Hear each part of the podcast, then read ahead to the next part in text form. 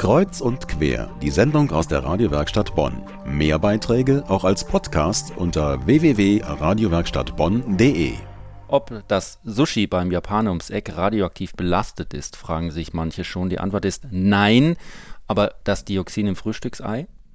Genau, da war doch was. Der letzte Skandal ist nur ein paar Monate her. Der nächste kommt garantiert und bestimmt.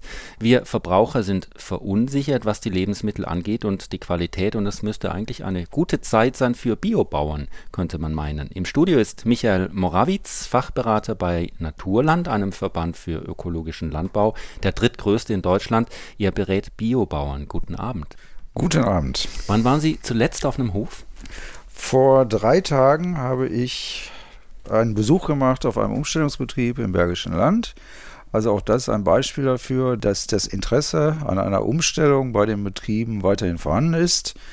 Äh, wir können es äh, wöchentlich erleben an den Anfragen, die wir bekommen von konventionellen Bauern, die auf ökologischen Landbau umstellen. Und das hängt bestimmt auch damit zusammen mit den Krisen. Eine haben Sie erwähnt, die Dioxinkrise im, im Hühnerfutter.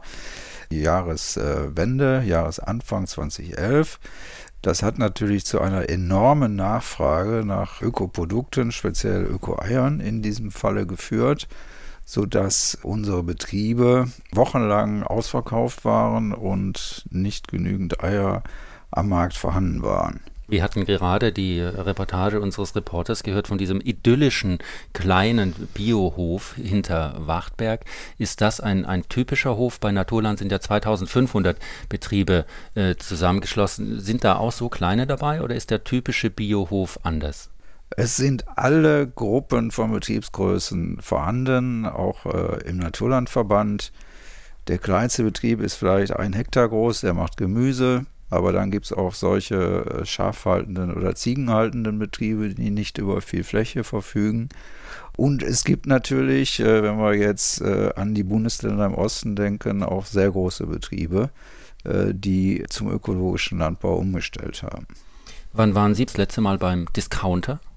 Ich gehe beruflich bedingt schon öfters äh, zum Discounter, um dort zu sehen, wie da die Produktpalette ist insbesondere woher die Produkte kommen. Denn das ist ja äh, sehr interessant, wenn man das beobachtet.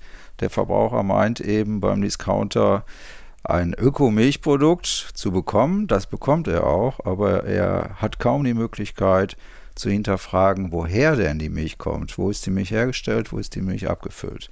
Findet man denn beim Discounter auch Ihre Produkte, Naturlandprodukte mit diesem eigenen äh, Siegel, mit diesen drei grünen Blättern? Unter unserem Logo finden Sie beim Discounter keine Produkte. Es ist aber gut möglich, dass in den oder unter den Eigennamen der Discounter und auch des LEHs unsere Produkte mit drin sind. Ist das die Zukunft, dass man versucht, mit den großen Ketten ins Geschäft zu kommen, weil da viel verkauft wird und vielleicht dann auch richtig gut Geld verdient wird? Es gibt verschiedene Märkte und zurzeit ist es so, dass der LEH, also der Lebensmitteleinzelhandel inklusive Discounter, rund 60 Prozent der Ökoprodukte vermarktet. Unter No Name, ohne Verbandslabelung. Und das ist natürlich eine ganze Menge. Wir sind natürlich daran interessiert, dass der Naturkostfachhandel auch wächst und er wächst ja auch weiterhin. Aber trotzdem haben wir im Augenblick das Verhältnis eben 60% LDH-Verkauf und äh, 40% im Naturkostfachhandel. Wenn man über Bio-Lebensmittel spricht, sollte man auch über das Geld sprechen. Haben Sie uns Zahlen, wie viel es teurer ist, wenn ich mich nur mit Bio-Lebensmitteln ernähre, im Verhältnis zu dem, was es eben herkömmlich hergestellt im Supermarkt gibt? Ja, das ist ein altes Thema. Äh, kann ich mir das leisten, auf äh, Öko-Lebensmittel meine Küche umzustellen, meine Familie umzustellen? Und äh, es gibt ja genügend Untersuchungen darüber von den Universitäten, von Fachleuten, Ernährungswissenschaftlern. Man muss natürlich ein bisschen die Ernährung verändern, also weniger Fleisch essen und mehr Gemüse essen. Das kommt ja auch dem Gesundheitsstatus des Körpers zugute. Wenn man also äh, gezielt auf Fleisch verzichtet, vielleicht dann die Reduzierung auf zwei bis dreimal pro Woche Fleisch, dann wird man sehen, dass man bei den Lebensmittelausgaben gar nicht wesentlich höher kommt als bis dato, wenn man sich äh, konventionell ernährt.